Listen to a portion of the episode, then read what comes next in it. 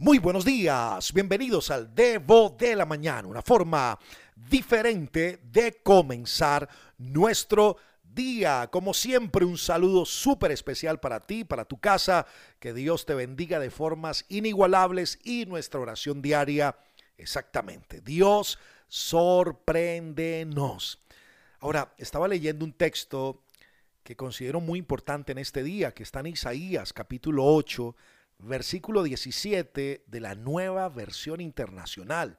Préstale mucha atención a lo que dice ese texto de Isaías.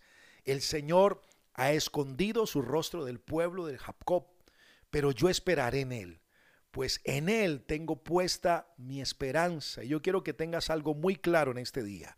Es que Dios es real. Ojalá que allí donde me estás escuchando puedas decir esta expresión, Dios es real.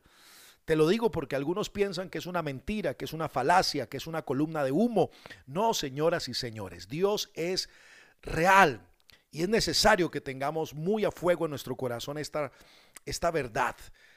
Te, te lo digo por qué, porque muchas veces es fácil adorar a Dios cuando las cosas va bien en nuestra vida, cuando, cuando sabemos que Dios nos ha proporcionado comida, amigos, familia, cuando Dios nos da salud, cuando nos presenta situaciones de una enorme felicidad, uno dice, wow, qué maravilloso amar a Dios, vivir para Dios, lo siento muy cerca, pero sabes, las circunstancias no siempre son las más agradables. Ahora, la pregunta que te hago en esta hora frente a esos momentos difíciles de la vida es, ¿cómo adoras a Dios justo en esos momentos cuando la vida no te sonríe? Cuando la vida no parece tan feliz? ¿O qué haces cuando Dios parece estar a un millón de kilómetros distancia de ti? No es fácil sentirlo así. Y creo que el nivel más profundo de adoración a Dios es alabarlo a pesar del dolor, es agradecerle a pesar de, sentirnos en un tiempo de prueba, es poder confiar en, en Él cuando estamos tentados, es rendirnos a Él mientras que tal vez estamos experimentando un tramo de sufrimiento en la vida y es amarlo cuando Dios parece distante. Ahora, te hago una, no sé, como un ejemplo en esta hora, hablando de las amistades, nuestras amistades en esta tierra, pero muchas veces la amistad en la vida es probada a través del tiempo y la distancia. Muchas veces la amistad es probada por la separación y por el silencio. No sé si te ha pasado que hay momentos que de muy buenos amigos tomamos distancia por días, semanas o muchas veces hay un silencio de lado a lado, pero la amistad continúa, el amor permanece, la verdadera amistad. Y creo que así tiene que ver nuestra amistad con Dios. No siempre, no siempre esa amistad con Dios la vas a sentir como cerca, no siempre vas a sentir que Dios está al pie tuyo, cerquita, y palmo a palmo. Hay un autor de, libros que me gusta mucho, Phil Jensen, que dice lo siguiente, que cualquier relación implica momentos de cercanía y tiempo de distancia. Y que en una relación con Dios, por muy íntimo que seamos, muchas veces la relación con Dios puede ser una especie de péndulo que oscila de un lado a otro. Y es allí, pienso, en esta hora, pienso que es allí cuando la adoración se hace difícil, porque una cosa es adorar a Dios sintiéndolo muy cerca, pero una cosa es adorar a Dios sintiéndolo a kilómetros o millones de distancia de nosotros. Y creo que para madurar nuestra amistad, Dios va a tener que probarnos por periodos de una aparente separación, momentos en los que parece que, que, Dios te ha abandonado. Y creo que te ha pasado eso, que hemos sentido que Dios literalmente nos abandonó. Sentimos que Dios se olvidó de nosotros. Mucha gente me escribe diciendo, sabes, Alejo, Dios se olvidó de mí. Y creo que no.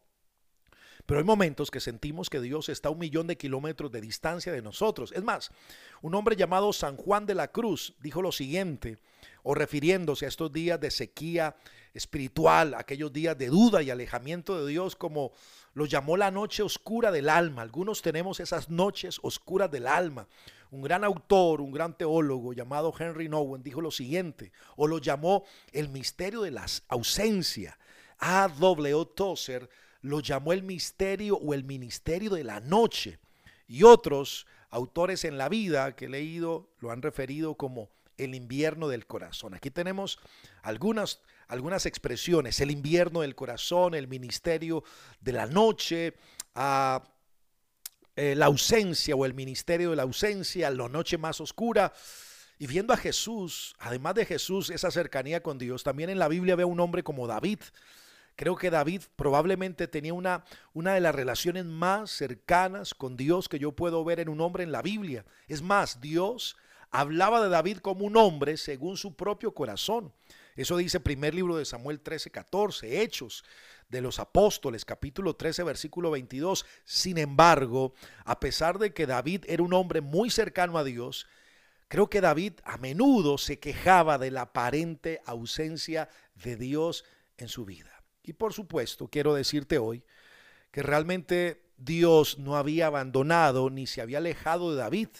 Y así como no lo hizo con David, así tampoco lo va a hacer con ninguno de nosotros. Escúchame bien, Dios no te ha abandonado, Dios no te ha dejado, Dios no se fue a kilómetros de distancia. Él ha prometido en una y otra oportunidad, repetidas veces, que nunca te va a dejar, que nunca te va a desamparar. ¿Sabes por qué?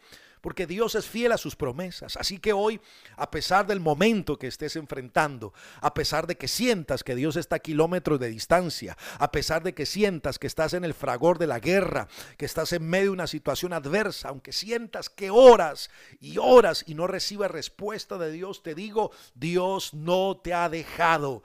Él ha prometido una y otra vez jamás dejarte, jamás desampararte. Y esa es la promesa que tenemos en el corazón en el día de hoy y con esta promesa dentro que arda como fuego, vamos a iniciar este día y declaro bendición y favor y gracia de Dios sobre ti. Que hoy Dios camina contigo, que tu corazón hoy vuelve a sentir que Dios está cercano, que no está distante, que Dios es real. Y lo oramos sobre ti en el nombre de Jesús el Señor. Antes de irme, quiero recordarte que si quieres recibir el Debo de la mañana así de primera mano cada día, por favor, puedes conectar con nosotros al número de WhatsApp más 57 300 490 57 19. Me escribes, me dejas saber tu nombre, de qué ciudad eres, de qué país eres y estaremos enviándote el audio del Debo cada día. Te envío un abrazo gigante, que hoy tengas un tiempo extraordinario de avance, que Dios te sorprenda y recuerda, soy Alejo Alonso, si te gustó este debo, házmelo saber, pero lo más importante, compártelo a otras personas. Bye bye.